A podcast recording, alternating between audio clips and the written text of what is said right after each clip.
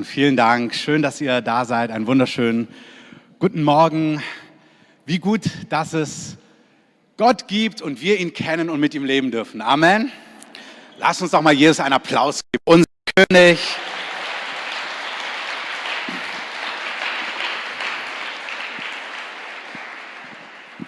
Ich freue mich, Gottes Wort heute mit euch zu teilen, weiter in unserer Serie Kingdom Realities.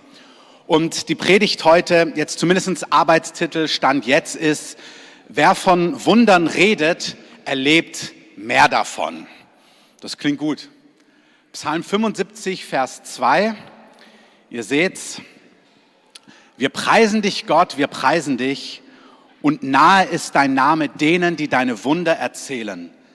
Also wir preisen dich, wir preisen dich und dein Name ist denen nahe, die von deinen Wundern erzählen. Man könnte auch übersetzen, dein Name ist denen nahe oder dein Name ist nahe, deine Wunder erzählen es. Also deine Wunder beweisen ja, wie nah du bist, wie konkret du bist, wie anteilnehmend du bist, wie konkret man dich erleben kann. Ich liebe das an Jesus, dass als er auf der Erde seinen Dienst lebt, da schickt er seine Jünger raus in verschiedene Dörfer, an verschiedene Orte. Wir lesen es überall in den Evangelien. Und er sagt immer, geht raus mit der Botschaft, geht raus mit der Botschaft von mir, von meinem Königreich, von meiner Welt. Und ich liebe Teil B. Und dann demonstriert es. Also redet nicht nur davon, erzählt ihnen, dass ich nah bin, erzählt ihnen, dass ich gut bin, erzählt ihnen, dass man mich erleben kann. Und dann quasi so ein, es gibt ja so Teufelskreise, aber es gibt auch so Heiliggeistkreise. Amen. Das heißt, wenn wir von dem reden, was Jesus tut, dann baut es unseren Glauben auf und dann sind wir begeistert und dann in der nächsten Situation haben wir noch mehr Erwartung, weil wir uns erinnern, was Jesus getan hat und weil wir Erwartung und Glauben haben, passiert einfach noch mehr. Also dein Name, dein Wesen, du bist denen nahe, deine Wunder beweisen es. Amen. Du bist denen nahe, die von deinen Wundern erzählen, weil dadurch wächst Glaube, uns passiert immer mehr. Also, was könnten wir Besseres tun, als einfach mal ein paar Wunder zu erzählen? Amen. Wollt ihr Wunder hören? Ein paar tolle Geschichten. Amen. Ich erzähle euch eine Geschichte, die ich Anfang des Jahres erlebt habe. Ich war im Ausland unterwegs, habe eine befreundete Familie besucht, ähm, die ein wunderschönes Haus haben. Und ich gedacht, was für ein cooles Haus. Ähm, also es war so mein Gedanke. Und eines Abends saßen wir im Auto und dann habe ich gesagt, wie, wie seid ihr eigentlich an das coole Haus gekommen? Und dann hat er mir folgende Geschichte erzählt. Und zwar hatten sie einen Erbteil. Ich rechne das jetzt mal so ein bisschen um in ähm, deutsche Werte, weil das war in einem Ausland so, dass ihr so ein bisschen das Verhältnis versteht. Aber ähm, quasi anteilsmäßig stimmt es ganz genau. Also dieser Mann hat, wie gesagt, das ist jetzt ein bisschen auf Euros und Berlin hochgerechnet, damit wir das Verhältnis verstehen, hat ein Erbe bekommen von ungefähr 50.000 Euro. Das war in sich schon eine ganze Geschichte, wie er zu diesem Erbteil kam und bis er das mal hatte. Und dann hat er sich gedacht, okay, ist auch so eine große Stadt, wo die Grundstückspreise ähm, steigen, wie auch in Berlin. Und dann hat er sich gedacht, ach, ich möchte gern diese 50.000 Euro in ein Stück Land investieren und dann entwickelt sich das vielleicht über die Jahre, da ist es gut angelegt. Und dann hat er geschaut nach Grundstücken, nach Land hier und da und hat einfach nicht wirklich was gefunden, beziehungsweise da, wo Dinge sich bewegt haben, da kam nichts zustande, irgendwie ist es nie durchgegangen, irgendwie war der Herr nie so richtig im Detail mit drin und es hat sich einfach nicht so entwickelt, wie er sich das gewünscht hat. Was ich total mag an, an, an der Story, also neben dem Zeugnis dann am Ende, was echt cool ist, ist, dass er erzählt hat, er ist jetzt vom Grundtyp gar keine Person, die jetzt groß Ahnung hat von Immobilien und Grundstückseinkäufen und diesem und jenem, sondern er nimmt sich da sehr einfach wahr und hat auch gemerkt, Gott, du musst mir da einfach helfen. Vielleicht bist du im Bereich Immobilien und Grundstücken Fachmann, bless you, aber du kannst es abstrahieren. Es gibt Bereiche, wo wir das Gefühl haben, oh, da bin ich echt jetzt nicht so fit drin, nicht so gut drin. Und das ist bei Gott, wie wir es schon gehört haben, gar kein Problem. Amen. Amen. Wir können bei Gott einfach sein, sagen kann Gott, okay, ich gehe mit dir vorwärts, aber du musst mir echt helfen. Und Gott sagt, Deal, ich helfe dir. Also hat er geguckt, wie geht's weiter und es hat irgendwie nicht hingehauen. Und dann hat eine Verwandte, die hat aber in ein, in ein Grundstück investieren wollen, hat gesagt, hey, ich wünsche mir dieses eine Grundstück da zu kaufen und mir fehlen noch diese jetzt umgerechnet 50.000, ähm, gib die doch damit rein. Und diese 50.000 war weniger als die Hälfte von dem Grundstück. Also sagen wir, das Grundstück hätte 120.000 gekostet und sie sagt, ey, gib noch diese 50.000 mit rein, aber ich gebe dir dann die Hälfte von dem Grundstück. Also du gewinnst ein bisschen was, weil ich gebe dir 50 Prozent, obwohl dein Geld nicht 50 Prozent sind. Er sagt, ja, das ist gut, aber irgendwie da, wo sie investieren möchte, das ist zu weit außerhalb der Hauptstadt, das ist gar nicht so irgendwie sinnvoll und macht es Sinn? Ach, ich weiß nicht und hat dann selber noch mal weiter überlegt und hat aber gemerkt, so in der Phase, dass Gott ihn ermutigt, das Geld genau dort mit hinein zu investieren und wollte das nicht so richtig, aber hat sich dann entschieden, das zu machen und saß dann abends im Auto und hat mir erzählt, er hat zweimal in seinem Leben Gott hörbar gehört. Und in dieser Situation hat er gesagt, gut Gott, also weil er sich so ein bisschen auch gepusht und ermutigt, also Gott zwingt uns ja nicht, er ist ja ein Gentleman, haben wir gehört, aber Gott kann als Gentleman auch manchmal sehr konkret sein, sagen wir es mal so. Und er hat gespürt, okay, das ist irgendwie die Richtung und dann hat er gesagt, gut, ich mach's, aber dann möchte ich auch wissen, warum. Und dann hört er hörbar, okay. Er hat einfach nur okay gehört, aber hörbar, okay. Noch keine Antwort bekommen, aber okay. Okay. Gut. Dann hat er das gemacht. Er hat das Geld seiner Verwandten gegeben. Die haben das Grundstück gekauft. Sie waren mal gucken, wie sich das entwickelt. Und dann gab es in diesem Land politische Veränderungen. Und dann gab es eine neue Regierung und gab es verschiedenste Umbrüche. Und die neue Regierung hat dann plötzlich den Plan gefasst, in der Gegend außerhalb der Hauptstadt, wo er Land hatte, ein neues Hauptquartier zu bauen für ihre Bewegung. Und plötzlich sind die Grundstückspreise gestiegen, gestiegen, gestiegen, gestiegen, gestiegen, gestiegen, gestiegen, gestiegen, gestiegen. So weiter, weil sie dieses ganze Land dort haben wollten. Sie haben dann ihr Stück Land verkauft und dieses Verhältnis stimmt jetzt total. Das, sein Grundstück, was 50.000 wert war, hat er dann für 1,5 Millionen verkauft. Und so ist sein schönes Haus gekommen. Das war ja die Frage, wo habt ihr das schöne Haus her? Jetzt hat er ein schönes Haus. Ähm, und wie gesagt, das ist jetzt eine Berliner Anpassung, also, ähm, aber das Verhältnis ist 30-fach gewesen. Und in seinem Land führt das zu einem wunderschönen Haus. Ich dachte, das ist ja eine coole Story. Also, ja, das Haus, aber wie so oft, ich merke, ja, das Haus, das ist echt cool, aber, also das Haus ist echt cool, Amen. Und so ein Haus zu bekommen, ist auch echt cool, Amen. Und da merkst du schon, wow, Berliner Preise, hey, der Herr hat ja Antworten für alles, aber es zeigt mir, Mann, Gott, du bist so gut, ey. Und wenn wir mit dir vorwärts gehen, wie gesagt, in jedem Lebensbereich und einfach sagen, Herr, zeig mir, was dir wichtig ist, zeig mir, was ich tun soll, dann sagt Gott, alles klar, lass dich drauf ein und ich mach alles gut. Amen. Wie gesagt, wenn du hier neu bist oder dir da nicht sicher bist, wenn du uns kennst, auch über Wochen, Monate und Jahre, dann wirst du sehen, unser Herz ist, weißt du, Jesus schuldet mir nichts, gar nichts.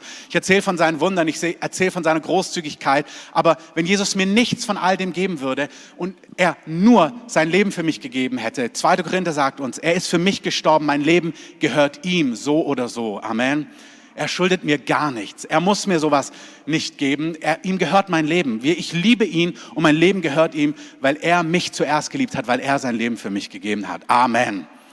Aber dieser Gott sagt, so bin ich und ich liebe es, dich zu beschenken und Wunder für dich zu vollbringen und Wunder zu tun. Amen. Die zweite Story, die ich euch erzählen möchte, warum? Weil wenn wir von seinen Wundern erzählen, ähm, dann ist uns wenn wir von ihm erzählen, denen ist er nahe und dann erleben wir noch mehr und mehr von ihm. Ich habe diese Woche ein Zeugnis gehört von einer Frau, die auf einer Konferenz im Osten Deutschlands war. Und sie kam dort mit einer Frau ins Gespräch, die seit Jahren versucht hat, ein Kind zu bekommen. Und es hat einfach nicht hingehauen, weil sie einfach unfruchtbar war. Und es ging nicht. Sie haben alles Mögliche probiert. Und sie war so voller Glauben, dann hat sie gesagt, ey, weißt du was? Ich werde für dich beten. Und dann hat sie für sie gebetet, voller Glauben, hat gemerkt, boah, da ist der Herr auch drauf. Und dann hat sie sie ein Jahr später wieder gesehen und sie war voller Erwartung. Und als sie sie getroffen hat, war sie einfach wieder nicht schwanger. Dann hat sie, ah, dann hat sie das schon bewegt. Und was mich jetzt so berührt an der Story ist, dass sie dann in der Gebetszeit waren dort für diese Konferenz und die vorbereitet haben. Und plötzlich beim Vorgebet hat sie empfunden, nee, der Herr will das wirklich machen, ruft diese Frau jetzt dort, wo ihr gebetet habt und bete nochmal dafür. Und das gefällt mir auch. Weil es gibt so oft Situationen, wo wir uns schon aufgemacht haben, wo wir Gott glauben, wo wir wagen und manchmal geht es direkt durch, preis dem Herrn. Und manchmal geht es nicht direkt durch. Das ist einfach die Wahrheit. Und der Hebräerbrief sagt uns, Verheißungen werden geerbt und empfangen durch Glauben. Das ist die eine Seite. Und die andere Seite ist durch Ausharren. Verheißungen werden empfangen durch Glauben und dranbleiben. Ähm, alle glauben ist cool, ausharren ist jetzt nicht so vielleicht unsere erste ähm, Leidenschaft, aber es gehört einfach dazu. Und manchmal müssen wir einfach dranbleiben. Und ich finde es total cool, dass sie nicht irgendwie so entmutigt war, sondern als sie diesen Impuls hatte, nochmal zu sagen, komm, wir beten, hat sie das gemacht. Die Frau ist gekommen, sie haben gebetet und neun Monate später oder zehn Monate später, elf Monate später hat sie ein Baby bekommen. Preis dem Herrn. Dann ist in diesen Tagen etwas passiert, was für mich einfach total schön ist, weil wir mit diesem Dienst verbunden sind. Ihr kennt das Gebetshaus, viele von euch in Kansas City. Ähm, diesen Dienst gibt es seit, ähm, also begonnen hat es vor über 40 Jahren, wo Gott diese ganze Gebetshausarbeit aufgebaut hat, was alles mit der Rückkehr Jesu zu tun hat, was mit dieser Zeit, in der wir jetzt leben, zu tun hat, mit allem, was wir weltweit sehen. Es ist wirklich super relevant.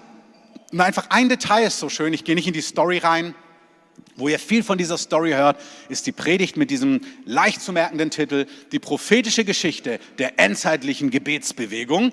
Ähm, den findest du auf unserem YouTube-Kanal. Da erzähle ich mal die ganze Geschichte, wie Gott Tag- und Nachtgebet vor allem in der westlichen Welt aufgerichtet hat, was das mit der Rückkehr Jesu zu tun hat, was das mit Berlin zu tun hat und mit uns, mit dir und mit mir, weswegen wir auch die dreieinhalb machen. Das kann man sich mal nachhören. Jetzt nur ein Detail. Mike Bickel, damals 25 Jahre, Herz für Erweckung, dass Menschen gerettet werden, dass Menschen zum Glauben kommen. Ein Prophet kommt zu ihm. An Propheten glaubt er zu dem Zeitpunkt noch nicht. Ähm, also denkt er sich, der Typ ist total strange. Der Typ kommt zu ihm in den Raum, macht solche Bewegungen und sagt, ja, ja, hier ist es. Er guckt ihn an.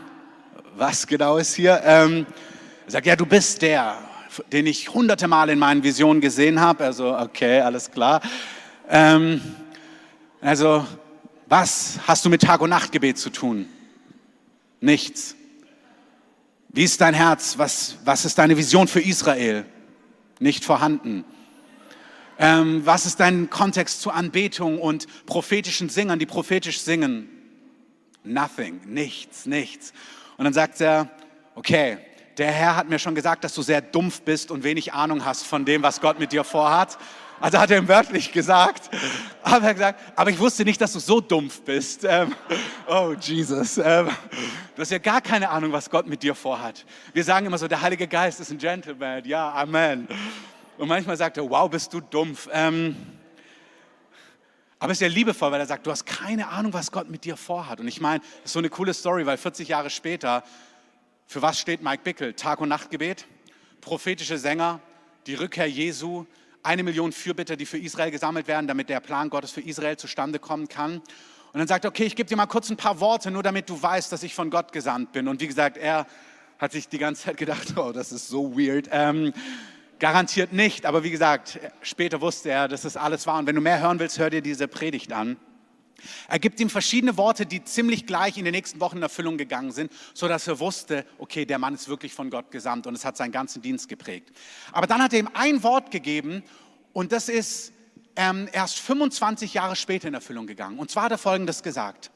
Und ich erzähle euch die Story, weil sie cool ist. Ich erzähle euch die Story, weil Gott treu ist, aber ich erzähle sie euch auch ganz kurz, weil wir verstehen müssen, hey, Gott baut sein Königreich.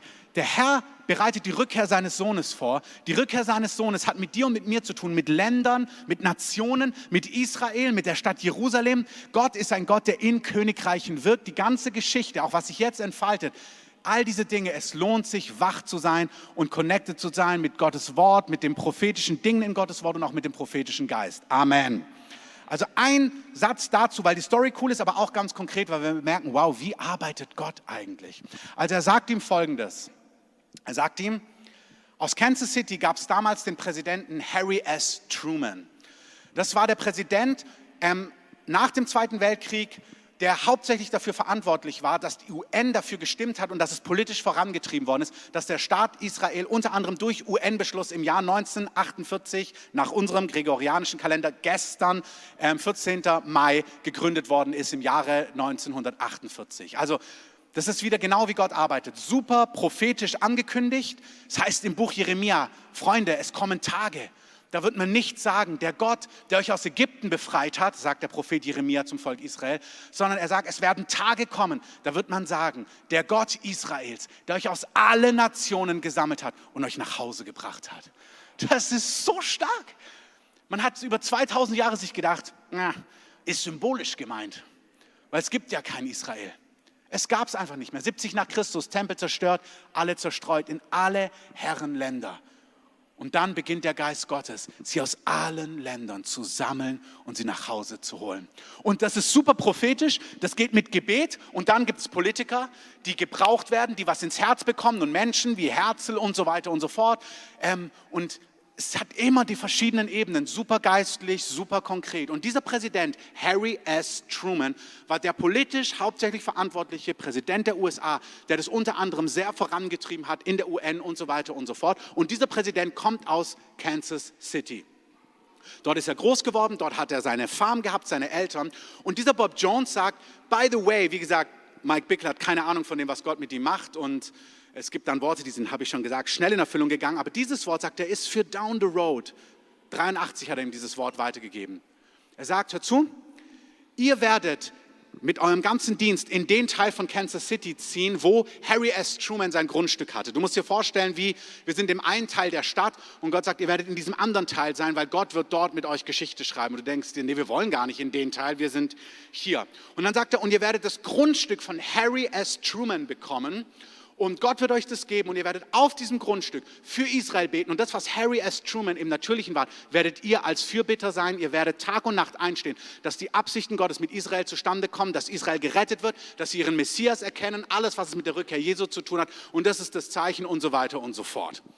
Und wie gesagt, und dann hat er gesagt, und während ihr dann auf diesem Grundstück von Harry S. Truman sein werdet und für Israel beten werdet, sehe ich in Asien, in China, in den Reisfeldern 1983 März. Ich sehe Asiaten, Chinesen, wie sie dort auf kleinen tragbaren Fernsehen euren, euer Gebetshaus anschauen, wie ihr für Israel betet. Und er sagt, es gibt diese Aufnahmen und alles, und er sagt, okay, nichts davon, weder Gebet, noch Israel, noch Harry S. Truman, noch Black Little Portable TV, Unplugged Portable TVs. Nein, nein, nein, nein. Asien. Wir haben gar nichts zu tun mit Asien und China und so weiter und so fort. 2008, 25 Jahre später, innerhalb von 20 Minuten, ein Mann kommt vorbei, Erbe dieses Grundstückes und sagt, Sie haben irgendwie was gehört und Sie wollen Ihnen dieses Grundstück geben. Es ist heute 10, 20 Millionen wert. Er sagt, ich werde es euch, ich habe nicht die genaue Zahl, grob für eine Million verkaufen, wenn ihr wollt. Ähm, kommt aus dem Nichts ähm, zur gleichen Tag kommt ein Geschäftsmann vorbei, der sagt, hey, sorry, Gott hat mir gesagt, ich soll euch eine Million geben. Auf den Wert, genau, innerhalb von 20 Minuten ist der Deal fertig und sie haben dieses Grundstück bekommen. Unterschrieben wurde es, der Notartermin ist genau im, am, am 50. Jahrestag. Harry S. Truman die haben, diese Familie hat es abgegeben an diese andere Familie und nach genau 50 Jahren, auf den Tag genau, haben sie es, hat es Kansas, hat es das IHOP bekommen. Biblisch 50 Jahre Jubeljahr, da kommen Grundstücke an die ursprünglichen Eigentümer zurück. Gott sagt, das, was Harry S. Truman im Politischen war, seid ihr im Geistlichen, hier ist der Beweis dafür. Und denkst du so, oh wow. Und manchmal tut es so gut zu merken, oh Gott, ich liebe dich, dass mal ein Ding so durchkommt, wie du es gesagt hast. Wirklich, ich habe manchmal dieses, ja, alles so vage, mal so eine Prophetie, die einfach mal genauso, boom, passiert. Und dann merkst du aber, hey, sind auch 25 Jahre ins Land gegangen. Und dann haben sie seit 2008 auch nichts damit gemacht, die letzten 14 Jahre. Und jetzt an diesem Wochenende, gestern, die, diese Woche waren jetzt die nächsten Schritte. Jetzt kamen Leute von YWAM und haben gesagt, wir müssen dieses Gelände roden und wir müssen anfangen, so eine Anzahlung dort zu machen und mal auf diesem Gelände drei, vier Tage für Israel beten. Und so, ja, okay. Und hat ein anderer gesagt, doch, das ist von Gott, ich bringe zweieinhalb Millionen Euro ähm, oder Dollar, zwei Millionen, haben das ganze Ding freigemacht, ein riesiges Zelt aufgebaut und haben einfach mal angefangen, dort Tag und Nacht anzubeten für Israel. Und Tausende aus China haben auf kleinen, ähm, tragbaren Fernsehern schon mal zugeschaut. Ist die Anzahlung von dem, was kommt. Also da siehst du beides. Wow, Gott ist super präzise und konkret. Amen. Und manche Dinge von Gott brauchen auch einfach Zeit. Also 25 Jahre bis Schritt 1, jetzt schon 14 Jahre bis Schritt 2. Keine Ahnung, wann Schritt 3 kommt, aber nur weil es nicht direkt passiert, heißt es nicht, dass es nicht passiert. Amen. Ich möchte an der Stelle kurz etwas sagen. Wir haben ja unsere Himmelfahrtaktion und das betrifft jetzt uns alle. Ich mache eine Kurzversion. Ich habe gestern bei unserem Leitertreffen viel mehr dazu gesagt. Wir haben von unserem prophetischen Rat die Ermutigung bekommen, dass wir große Gunst haben werden, auch bei Behörden viel lernen werden und das wie so die Schritte gehen werden, die uns helfen, Jahren, helfen werden, auch in den nächsten Jahren. Und das ist genauso geschehen. Wir haben super Gespräche gehabt mit Behörden, wir haben super Connections bekommen, das wäre zu breit, auch für den Livestream jetzt hier nicht passend, ähm, was uns super hilft für 2023. Das Problem ist, dass wir Dinge lernen mussten und noch nicht wussten, die es nicht möglich machen, dass wir ein Zelt in der Stadt aufbauen können, aus verschiedensten natürlichen und anderen Gründen. Ist in gewisser Form total schade, ist auf der anderen Seite jetzt gar nicht schlimm, weil ähm, wir haben, also ich habe sehr gerungen, ich habe es gestern erzählt, die letzten vier Wochen sind mir durch Mark und Bein gegangen auf verschiedenen Ebenen.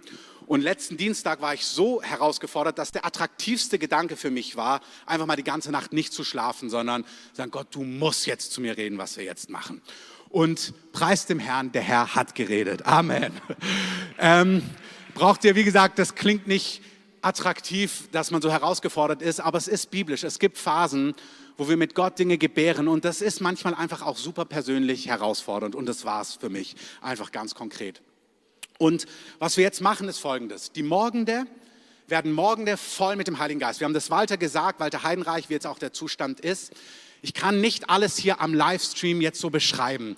Ähm, beim Leitertreffen habe ich mehr gesagt, fragt doch mal eure Live-Group-Leiter, Bereichsleiter, was so der Kontext war. Das, was wir machen an Himmelfahrt, ist geistlich super relevant. Wir werden an den Morgenden von 10 bis 13 Uhr in der Freiheit vor dem Heiligen Geist kommen. Wir, diese Woche sagen wir euch, wo das sein wird. Und ich bitte euch alle einfach dabei zu sein. Das ist wirklich etwas, was wir als Gemeinde machen wollen. Wir wollen vor den Herrn kommen mit Hunger, mit Erwartung und Gott wird uns begegnen an den Vormittagen. Er wird einfach ja, er wird uns begegnen. Hey, das kostet keinen Cent, das wird wunderbar. Komm mit Hunger, komm mit Erwartung und lass uns zusammen einfach Gott Hunger und ja, wirklich Liebe und Hingabe ausdrücken und diese Tage Donnerstag, Freitag, Samstag und dann Sonntag gemeinsam verbringen. Amen. Das ist der Morgen 10 bis 13 Uhr.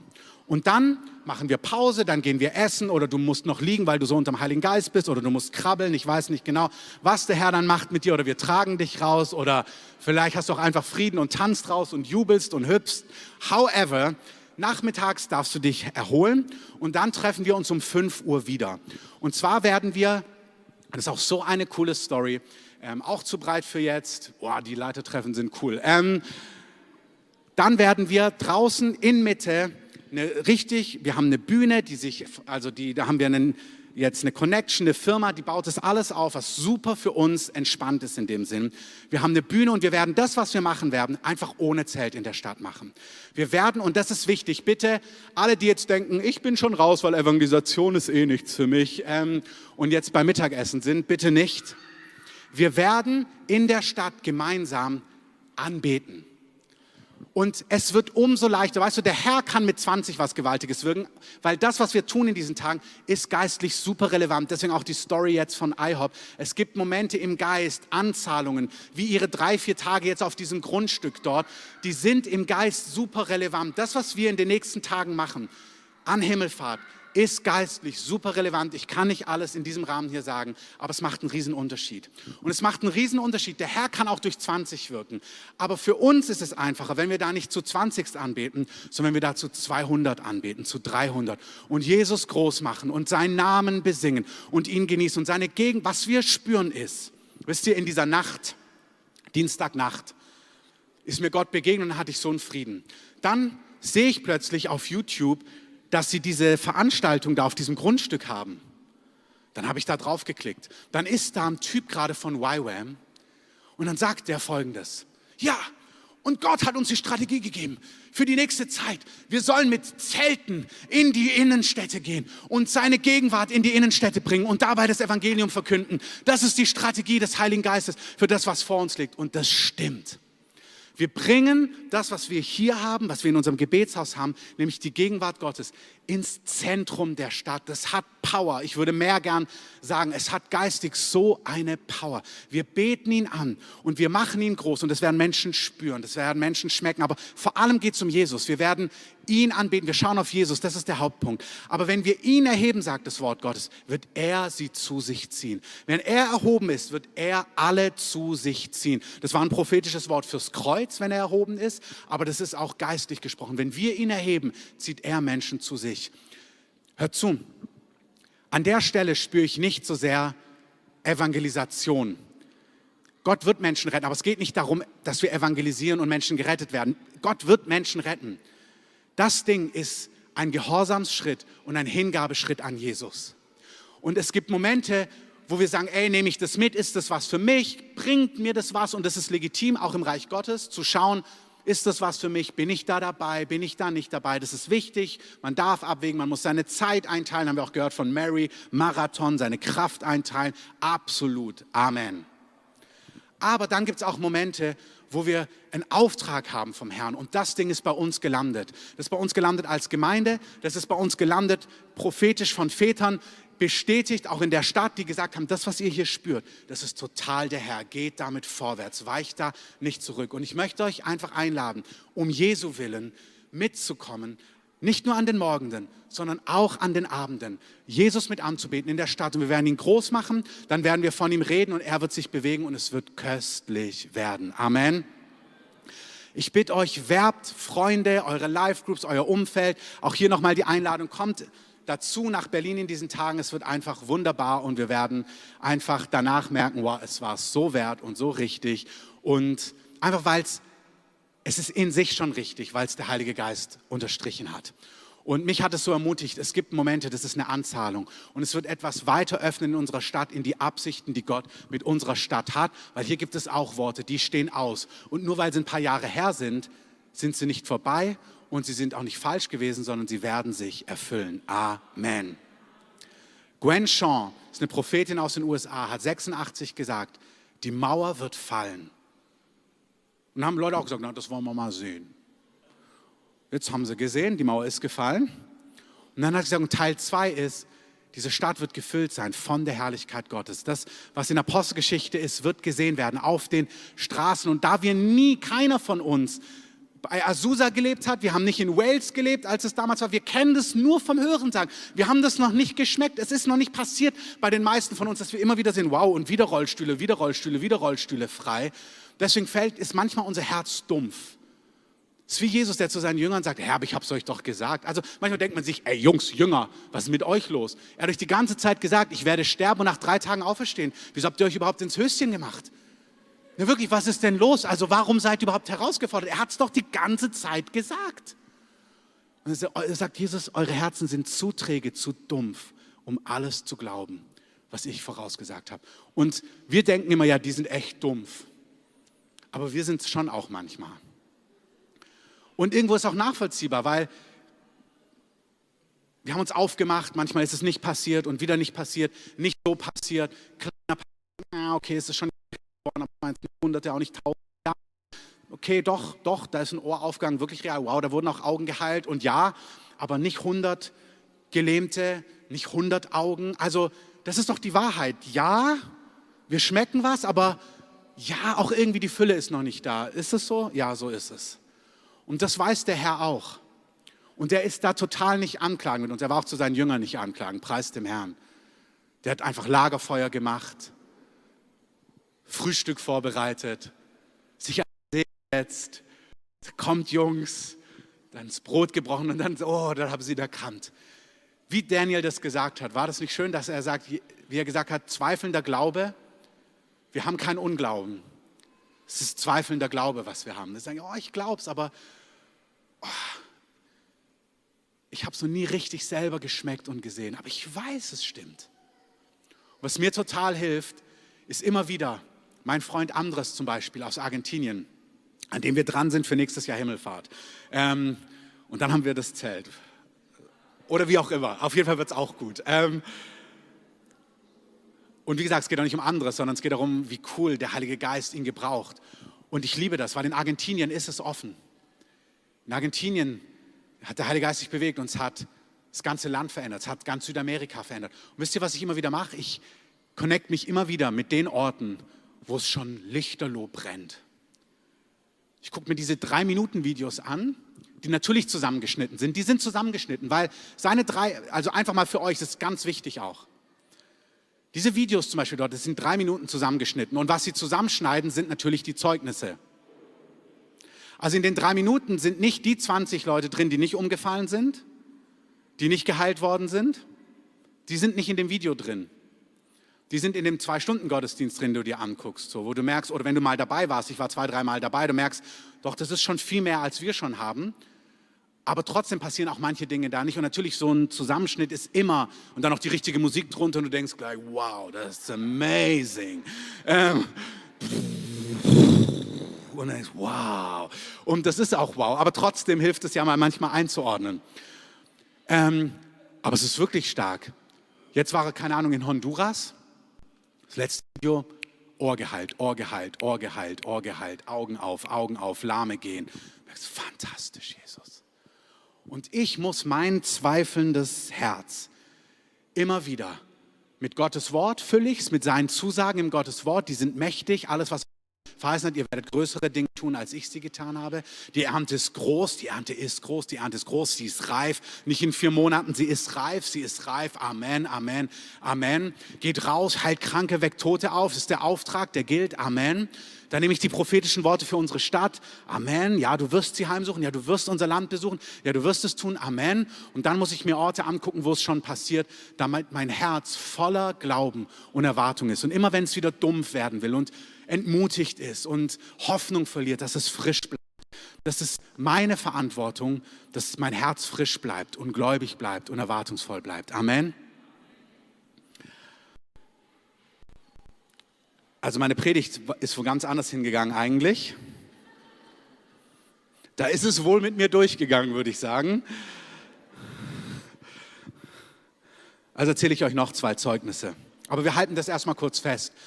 Himmelfahrt ist unser gemeinsamer Schritt, wo wir im Geist etwas setzen, was unsere Stadt verändern wird. Deswegen, das braucht dich und mich. Und wie gesagt, es ist keine im engsten Sinne Evangelisation, es ist wirklich nicht. Es ist ein Dienst an unserem Herrn Jesus. Wir schauen ihn, oh, da bin ich, äh, wir schauen ihn, nicht ihn, ihn gemeinsam an und wir werden ihn groß machen und wir werden ihn anbeten und auf ihn schauen und ihm die Ehre geben. Amen. Und er wird wunderbare Sachen machen. Und als wir das Walter aufgenommen haben, hat er gesagt, macht gar nichts. Das wird wunderbar. Ich spüre so eine Freude. Das wird so richtig, was der Heilige Geist da tut. Und wie gesagt, ist auch jetzt nicht, ja, wenn Walter es sagt. Nee, aber der Herr sagt es. Und der Herr hat es auch Walter gesagt. Und dann hat es Martin gesagt und dann hat es noch jemandem gesagt und dann hat es noch jemandem gesagt und dann hat es uns als Gemeindeleitung gesagt und vielleicht weißt du es auch schon, preis dem Herrn. Und weil es der Herr sagt, sagen wir es, okay, dann machen wir es. Und ähm, das ist das Entscheidende, dass wir einfach die Schritte umsetzen, die er uns sagt. Wie gesagt, wir werden uns bei denen, das möchte ich auch kurz sagen, die schon gespendet haben, melden. Das, was wir momentan an Spenden an Eingang haben, reicht genau für das, was wir haben. Das ist jetzt nicht für ein Zelt, sondern für eine mobile Bühne, die eben auf- und abgebaut werden muss. Und es ist super cool, dass wir diese Connection jetzt bekommen haben, nochmal zu einer anderen Stelle, wie das kam. Das war auch auf einen Impuls hin und das ist einfach so ein Segen.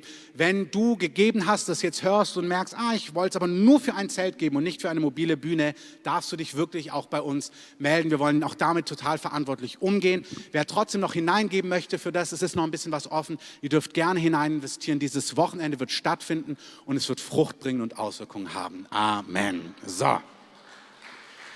Jetzt lasst mich einfach überlegen, was ich noch sage. Ähm, okay. Ich möchte das noch ganz kurz für vielleicht fünf bis zehn Minuten runterbrechen, wie wir selber einfach in dieser Atmosphäre von Glauben leben können. Ich meine, einen großen Teil habe ich euch jetzt erzählt, wie ich das mache. Ich ich achte auf mein Herz. Ich schaue, dass mein Herz frisch bleibt, dass es im Glauben bleibt, durch sein Wort, durch prophetische Worte, indem ich mich mit Orten connecte, wo das Leben ist. Und wir sind auch so ein Ort und ich lade dich auch ein, auch das ist ein Aspekt. Sei an Menschen dran, die voller Glauben und Erwartung sind.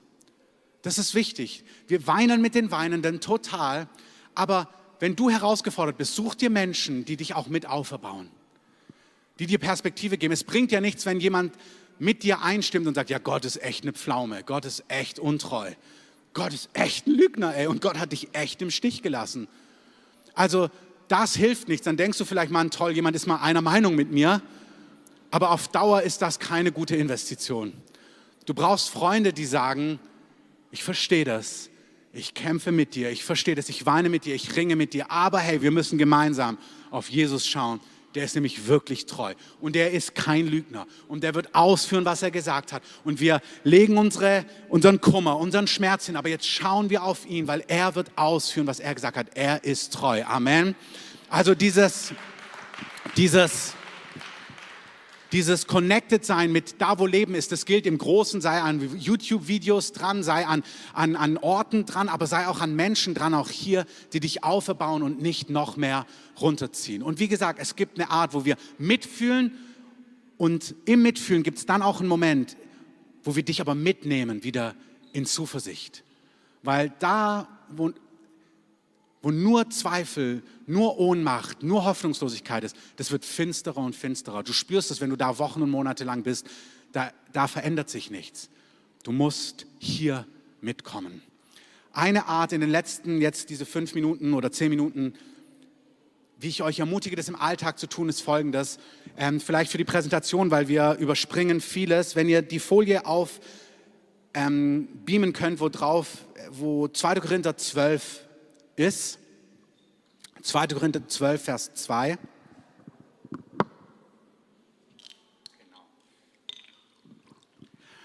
Da schreibt Paulus von sich und nehmt diesen Augenblick jetzt noch mal. Das ist was, wie sich für den Alltag für dich herunterbricht. Paulus sagt hier, ich weiß von einem Menschen in Christus, das ist er selber. Er spricht hier ähm, verborgen von sich, weil er damit nicht angeben möchte. Also eigentlich sagt Paulus ich, aber er sagt, ich weiß von einem Menschen in Christus, ich, Paulus, dass er vor 14 Jahren, was er nicht weiß, ist, ob es körperlich wirklich war, ob es im Leib war oder nicht, weiß ich nicht. Gott weiß es, dass dieser, also ich, bis in den dritten Himmel entrückt wurde. Und ich weiß von dem betreffenden Menschen, ob er im Leib war oder nicht, weiß ich nicht, Gott weiß es, dass er in das Paradies entrückt wurde und unaussprechliche Worte hörte, die auszusprechen einem Menschen nicht zustehen. Also Paulus sagt, ich war im dritten Himmel, das ist das Paradies, der Himmel.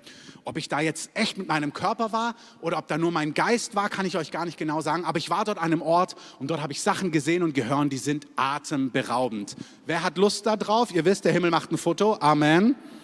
Ihr dürft noch die Hände nachreichen. Ich will dahin. Und ich weiß noch, ich war in einem Gottesdienst vor zwölf Jahren, da war eine prophetische Person, Bob Jones, der hier diese ganzen Worte an Mike Bickel weitergegeben hat, die ich euch gerade erzählt habe. Da hat er gesagt, wir machen jetzt eine Übung. Wir gehen jetzt in den Himmel. Und ich saß so da und dachte, wow, fantastisch. Weil ich wusste ja, Bob Jones war schon mehrfach im Himmel. Okay, was passiert jetzt? Da siehst du, jetzt wird es spannend. Ähm, wir gehen jetzt in den Himmel. Und dann hat er angefangen, uns ein paar so biblische Wahrheiten zu bringen. Epheser. Wir sind mit Christus versetzt an himmlische Orte. Okay? Also du bist jetzt an himmlischen Orten. Jesus sagt, ihr seid in der Welt, aber ihr seid nicht von der Welt, ihr seid Teil eines anderen Systems. Er sagt im Kolosserbrief, ich habe euch rausgerissen aus der gegenwärtigen bösen Welt und versetzt in das Reich meines geliebten Sohnes aber du bist immer noch in Berlin, immer noch in Köln, immer noch in Hamburg, immer noch im Dorf, wo auch immer. Aber als du Ja gesagt hast zu Jesus, ist mit deinem Geist, mit dem, wer du bist, du bist an einen anderen Ort, in eine andere Realität, in eine, unter eine andere Herrschaft versetzt worden, ganz konkret. Der Hebräerbriefautor sagt es folgendes, auch auf der Folie, Hebräer 12, Vers 22. Er sagt erst, wo wir nicht hingekommen sind, und dann sagt er, wo wir, wir Gläubigen hingekommen sind. Wir sind gekommen zum Berg Zion zur Stadt des lebendigen Gottes. Stell dir das mal vor. Wir sind gekommen, du und ich, zum himmlischen Jerusalem. Dort sind Myriaden, das sind ganz, ganz viele, Millionen Engel. Wir sind gekommen zu einer Festversammlung. Dort, wo du lebst, im Geist, wo deine Heimat ist, du bist versetzt an himmlische Orte. Das ist kein Depri-Ort. Dieser Ort, das himmlische Jerusalem, ist eine Festversammlung. Fantastisch. Ich sage euch mal ganz kurz, wie das praktisch aussieht. Als ich noch vor Dienstag, die Woche davor war ich auch schon herausgefordert, aber noch so, dass ich die Frühmorgende gereicht habe, als ich super herausgefordert war. Ähm, das war Montag früh, genau. Ähm, nee, Dienstag früh, das habe ich dann nämlich der Gemeindeleitung erzählt, saß ich auch da mit echt beschwertem Herzen und bin im Glauben, habe ich mich aufgemacht und gesagt, Jesus, ich bin versetzt an diese Orte und ich bin an diesem Ort und ich schau mal, was du tust. Und ich war an diesem Ort total betrübt, so habe ich mich gefühlt morgens und alles dort war fröhlich. So habe ich es im Geist wahrgenommen. Lachend, gläubig, vertrauensvoll. Und ich habe gemerkt, meine Welt crasht mit dieser Welt. Und ich wusste, dass ich nicht weiterkomme in seine Gegenwart, wenn sich nicht meine innere Welt seiner Welt angleicht. Also mit so einem Gesicht bin ich da nicht weit gekommen. Gott hat schon, Gott ist empathisch, haben wir gehört. Lukas, das ist wunderbar beschrieben, wie Jesus ist. Der empathischste, sympathischste, liebevollste, gütigste König. Amen. Aber der ist nicht depressiv. Und selbst wenn wir herausgefordert sind, ist er halt nicht herausgefordert. Und die, Party, die Partymusik verstimmt, also verstummt dort auch nicht, nur weil bei dir keine Party ist. Da ist eine Festversammlung von Glauben, von Zuversicht, von Hoffnung. Das ist der Ort, das ist das himmlische Jerusalem. Da ist Glauben, Zuversicht. Das ist wirklich gerade so. Auch alles, was hier auf der Welt ist, verändert diese Atmosphäre dort nicht. Das heißt, wenn ich dort lebe und mich aufmache und mich ausrichte nach dem Wort, was dort ist, dann merke ich, das zieht dich wie ein Sog hinein. Du kannst natürlich sagen, will ich nicht, will ich nicht, will ich nicht. Oder du lässt dich, kennst du das? Also wenn so Leute anfangen zu lachen und du bist noch gar nicht, also es ist so, manchmal musst du echt gehen, weil du denkst, boah, ich halte es nicht aus, dass die alle gut drauf sind. Oder du merkst, oh, ich muss irgendwie rauskommen jetzt aus dem Ding, so das passt einfach nicht. Und das ist die Einladung. Und ich habe wirklich gemerkt, ich gesagt, okay, doch, Gott, du bist gut. Ich weiß das ja und du bist treu, das weiß ich auch, wirklich. Und du hast auch einen Plan für Himmelfahrt, ich weiß das, aber es geht mir trotzdem nah und irgendwie fordert es mich super heraus.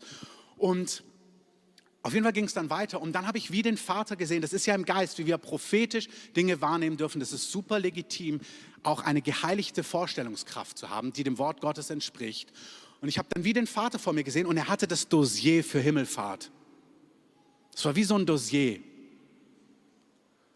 Und das aufgemacht und hat einfach so gelacht. Einfach gelacht.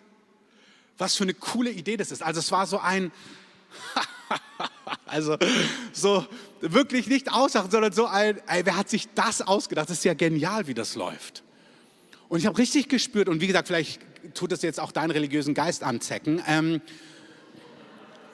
ist so, also wenn es dich so richtig zeckt, kannst du mal hingucken. Ist wirklich so. Ähm, ich habe richtig gemerkt, oh. Und habe ich aber gemerkt, boah, das berührt mich total, dass Gott halt so wirklich null gestresst ist. Und so richtig positiv ist und so richtig voller Glauben ist und dass so die richtige himmlische Sicht auf die Situation ist. Und darum geht es ja, dass wir im Hier, in dieser Welt leben, aber wir sind nicht von dieser Welt. Und du musst ja diese andere Welt schmecken, spüren, sehen, fühlen, um in dieser Welt anders zu leben wie in dieser Welt. Also wenn du in dieser Welt unter ihren Bedrückungen, Engen, Fragezeichen, Herausforderungen bist, musst du die andere Welt schmecken, spüren, erleben, damit sie dich verändert und du in dieser Welt diese Welt hineintragen kannst und sie auch selber spürst. Darum geht es ja. Natürlich auch, dass diese Welt verändert wird, aber es fängt ja hier an. Hey, das Reich Gottes, da haben wir es wieder, das sind immer so geflügelte Worte. Das Reich Gottes ist nicht Essen und Trinken zuerst, sondern es ist Frieden, Freude, Gerechtigkeit im Heiligen Geist. Das heißt, du schmeckst diese Welt und spürst, wow, da ist echt Freude. Da, ist gar kein Stress. Und die Wahrheit ist, mich hat es so geflutet am Dienstagmorgen. Damit kam ich zur Gemeindeleitung. Und die Wahrheit ist, dass es trotzdem noch so eng war, dass nach drei Stunden, also als Gemeindeleitung vorbei war, so gegen 14 Uhr, war ich genauso eng wie morgens um fünf. Also hat, lag nicht an der Gemeindeleitung und nicht an unseren Mitstreitern, sondern an mir, dass ich gemerkt habe, boah, ist mein Herz eng, ey. Das gibt's. Es gibt Phasen, da hast du es geschmeckt und drei Stunden später hast du es schon wieder verloren. Weil du in einem Prozess bist und merkst, Mann, und das ist okay. Dann musst du halt wieder an den Ort gehen. Du bist an diesen Ort versetzt. Du hast Zugang an diesen Ort. Lass uns die letzten Bibelstellen nehmen, um das Bild zu verstehen. Also wir sind gekommen, nochmal Hebräer 12, zum himmlischen Jerusalem. Eine Stadt, eine Festversammlung. Was ist dort? Dort ist die Gemeinde der Erstgeborenen, die in den Himmeln angeschrieben sind. Das sind wir. In dieser Stadt ist die Gemeinde der Erstgeborenen, die in den Himmeln angeschrieben ist. Das, was Jesus zu seinen Jüngern sagt. Hey, seid nicht happy, dass Dämonen ausfahren. Seid happy, dass euer Name im Himmel angeschrieben ist. In dieser Stadt bist du. Das ist wahr. Es gibt Propheten, Sean Bolz und Bob Jones sind sich das erste Mal dort begegnet. Wie, äh, ja, dort. Und dann sind sie sich auf der Erde begegnet. Aber sie haben sich dort schon getroffen bei einer Ratsversammlung. Darfst du mal drüber nachdenken. Dann sind wir gekommen zu Gott, dem Richter aller. Wir sind gekommen zu den Geistern der vollendeten Gerechten. Mose, Noah, Samuel, David, Abel. Die vollendeten Gerechten sind dort. In dieser Stadt bist du zu Hause. Es ist keine Tötenbeschwörung und jetzt so Samuel spricht zu mir. Nein, in dieser Stadt sind die vollendeten Gerechten und du lebst in dieser Stadt. Wir sind gekommen zu Jesus, dem Mittler eines neuen, eines besseren Bundes und zu seinem Blut, was besser spricht als das Blut Abel. Wir sind an diesem Ort. Amen. Ihr fünf Minuten volle Aufmerksamkeit, weil wenn du das lebst in deinem Alltag und das runterbrichst, in deiner Situation, in deiner Familie, Arbeit, Beziehungsprobleme, Einsamkeit, Sehnsucht nach Partnerschaft, Kindern, Finanzen, Berufung, whatever, und du lernst auszusteigen und zu lernen, aus dem zu leben, wer du bist in Christus, was dir gehört und wo du bist und lernst, diese Welt wahrzunehmen durch sein Wort, durch seinen Geist, durch prophetische Erfahrungen, dann wirst du wirklich einer, der diese Welt transformiert, weil du diese Welt schmeckst, spürst, erlebst, hörst und voller Glauben in diese Welt hineinwirken kannst. Amen. So ist es gedacht. Und wir müssen diese Worte, die wir so kennen, mal in diesem Kontext hören. Ähm, wir gucken uns mal an, was David verstanden hat. Wie gesagt, vielleicht sind es fünf bis sieben Minuten, fünf. Aber mm, ja, eigentlich ist die Zeit fertig. Aber trotzdem, die, die, die, es ist so kostbar, ich will es nicht schieben. Psalm 63, ihr müsst gucken, wo es auf der Folie ist, weil es eine weiter ist. Psalm 63. David sitzt in der Wüste, verfolgt von Saul, also genauso depressiv wie du vielleicht manchmal. Hast ein prophetisches, du wirst der nächste König und jetzt sitzt du in der Wüste verfolgt. Denkst du, wie bin ich in der Wüste gelandet, verfolgt? Ich sollte doch König sein. David sitzt im Psalm 63 in der Wüste, ein Psalm in der Wüste. Gott, mein Gott bist du, nach dir suche ich. Es dürstet nach dir meine Seele, nach dir schmachtet mein Fleisch in einem dürren und erschöpften Land ohne Wasser. Er redet hier nicht von Durst, er war da auch in Engedi, wo eine Oase ist. Er redet, er ist zwar in der Wüste, aber als wir jetzt dort auch wieder waren in, in Engedi, du spürst, diese Wüste ist bullenheiß. Und das, was du im Körperlichen spürst, spürt er in seiner Seele. Kennst du das? Ich, ich fühle mich, ich schmachte, ich bin erschöpft, ich brauche dich. Gott, ich bin einsam. Was soll ich tun? Und jetzt sagt David etwas. Das ist mein Zustand, ich weiß nicht ein noch aus. Okay so schaue ich im Heiligtum nach dir. Das ist nicht der Gottesdienstraum, das ist auch nicht das Zelt der Bundeslade ist, das war wo ganz anders, das hat er noch gar nicht aufgestellt. David in der Wüste weiß, wo er jetzt im Geist hingeht. Ich gehe die Gegenwart Gottes. So gehe ich nun ins Heiligtum. Ich schaue im Heiligtum nach dir, um dort was zu erleben, um deine Macht und um deine Herrlichkeit zu sehen. David sagt, ich gehe aus meiner Situation, die super den Ort, wo du bist, ich schaue dich an. Sehe ich deine Macht, ist alles möglich und ich sehe deine Herrlichkeit. Und Herrlichkeit ist die Herrlichkeit, die Schönheit, die Macht, die Vollmacht von Gott. Aber nach Mose ist es auch so eine Güte. Ich werde dir meine Herrlichkeit zeigen und dann Güte und seine Barmherzigkeit zeigt. Das ist, was David sagt. Ich gucke mir an, wie du bist. Lies mal, frage Hausaufgabe im Psalm fertig. David sagt, als Leben. Also dort, meine Lippen werden dich rühmen. Ich werde dich preisen mein ganzes Leben. Hände werde ich in deinem Namen hochheben von Mark und Fett, ihr erinnert euch, New York Cheesecake damals, diese Predigt. Also wie vom köstlichsten Fetten wird meine Seele gesättigt werden. Und mit jubelnden Lippen wird mein Mund dich loben, mitten in der Wüste, weil ich dich gesehen habe. Wenn ich deiner gedenke auf meinem Lager, wenn ich über dich nachdenke in den Nachtwachen, was machst du in den Nachtwachen? Was machst du, wenn du schlaflose Nächte hast? Was machst du in deinem Alltag? Über was meditierst du? Kreist du um die Sorgen, um die Probleme oder machst du es wie David, der sagt, ich schaue dich an. Ich gehe dorthin, wo du bist, ich gucke dich an und wenn ich dich sehe, wow, dann kommt Lobpreis, Gewissheit, Zuversicht, neue Hoffnung und es verändert alles. Und das Ding brauchst du nicht, du brauchst nicht bis Sonntag warten, du brauchst nicht mal auf die Live-Group warten, du brauchst nicht mal das Gebetshaus, du brauchst einfach nur diesen Ort, den Gott für dich frei gemacht hat. Eine Folie zurück, die Band kann nach vorne kommen. Hebräer 10. Brüder, Vers 9, 10. Wir haben durch das Blut von Jesus Freimütigkeit zum Eintritt in das Heiligtum. Das ist nicht, du hast Zugang hier ins Motorwerk oder hey, weil du den Multiplikatorenkurs gemacht hast, darfst du auch im Gebetshaus mitarbeiten. Ist ja toll. Aber du hast ja was viel Besseres. Du hast durch das Blut von Jesus Zutritt an den Ort, wo David im Glauben auch schon Zutritt hatte. David wusste prophetisch schon, ich kann an diesen Ort gehen. Ich habe Zutritt ins Heiligtum. Den hat Jesus uns eröffnet. Lass das genau, lass das oben. Den hat Jesus uns eröffnet, eingeweiht als einen neuen und lebendigen Weg durch den Vorhang. Das ist sein Fleisch. Und er hat ihn eingeweiht als großer Priester über das Haus Gottes. Jetzt, Vers 22, Aufforderung. Lasst uns hinzutreten mit wahrhaftigem Herzen, in voller Gewissheit des Glaubens die Herzen besprengt und damit gereinigt vom bösen Gewissen und den Leib gewaschen mit reinen Wassern. Ich weiß, die Generation kann schwer sich zwei Stunden konzentrieren, aber ihr schafft es noch eine Minute. Eintritt ins Heiligtum, ein neuer lebendiger Weg, frei für dich. Komm mit haftigem Herzen. Das heißt, in deiner Unvollkommenheit, mit deinen Kämpfen, mit deiner Sünde, mit was auch immer, komm aufrichtig. Du bist durch das Blut gereinigt. Du bist durch sein Wasser besprengt, dein Gewissen gereinigt. Du kommst nicht, weil du vollkommen bist. Du kommst so, wie du bist. Du kommst so, wie du bist.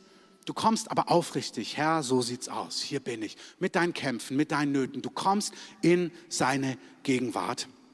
Lasst uns, sagt er, das Bekenntnis der Hoffnung und so weiter und so fort. Und jetzt Vers 25. Lasst uns aufeinander Acht haben, indem wir unser Zusammenkommen nicht versäumen, wie es bei einigen Sitte ist, sondern einander ermuntern und das umso mehr, je mehr ihr den Tag herannahen seht. Ich bitte euch, dass ihr die Folie lasst und dass ihr alle mal aufsteht. Wir nehmen diese Stelle ganz oft lasst uns unser Zusammenkommen im Sinne von Sonntagsversammlung und das ist weggeblieben sind. Hey, it's time to say goodbye. Es ist wirklich Zeit, zurückzukommen ins Haus des Herrn. Auch sonntags. Gemeinsam unser Zusammenkommen nicht versäumen und auch gemeinsam dann an diesen Ort zu gehen. Wir kommen ja hier zusammen, um dann gemeinsam an diesen Ort zu gehen oder wahrzunehmen, dass wir an diesem Ort sind. Amen.